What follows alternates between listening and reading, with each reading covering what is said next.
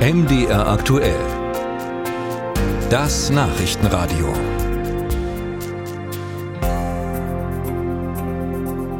Seit knapp zwei Wochen beschäftigt uns ein neuer Krieg, nämlich der im Nahen Osten. Israel wird von der Hamas angegriffen und schlägt zurück.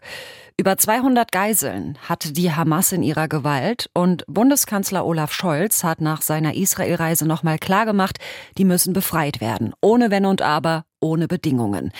Da sind sich alle einig, aber wie funktioniert das hinter den Kulissen?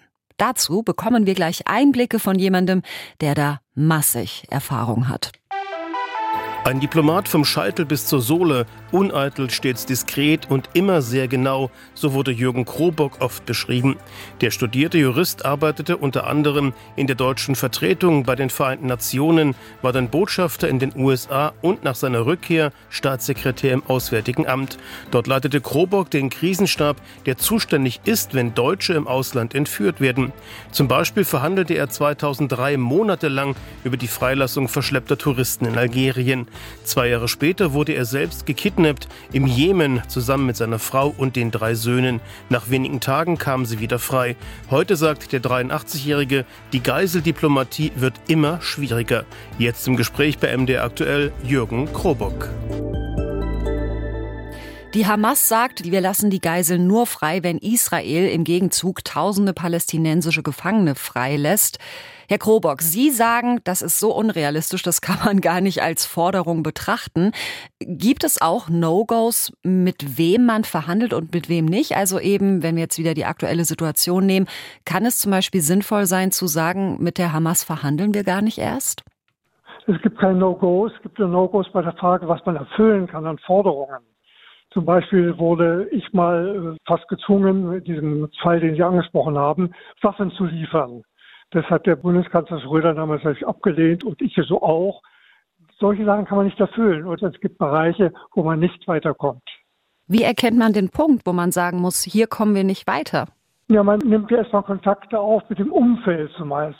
Ich wusste auch natürlich 2003, wer meine Gegner waren. Das war eine Salafistengruppe übelster Art. Das waren militante, verbrecherische Organisationen. Aber sie wollten Geld und sie wollten Waffen oder was auch immer. Sie hatten ein Ziel, das sie durchsetzen wollten. Nur wenn sie ein Ziel haben, dann kann man Gespräche aufnehmen. Und damals habe ich natürlich alles genutzt, was ich hatte die Tuaregs, die Stämme in Mali zum Beispiel, in Algerien die Leute, die Regierung dort. Wir haben unsere Dienste alle eingesetzt, Entwicklungsdienste eingesetzt.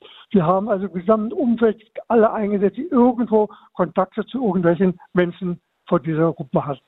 Dann gibt es Forderungen vielleicht, früher oder später. Ja. Das mhm. ist ja auch dann wieder eine tierisch schwierige Abwägungsfrage, Natürlich. oder? Und ein zutiefst moralisches Dilemma ja auch. Also, wie entscheidet man sowas, auf welche Bedingungen man sich einlässt und auf welche nicht?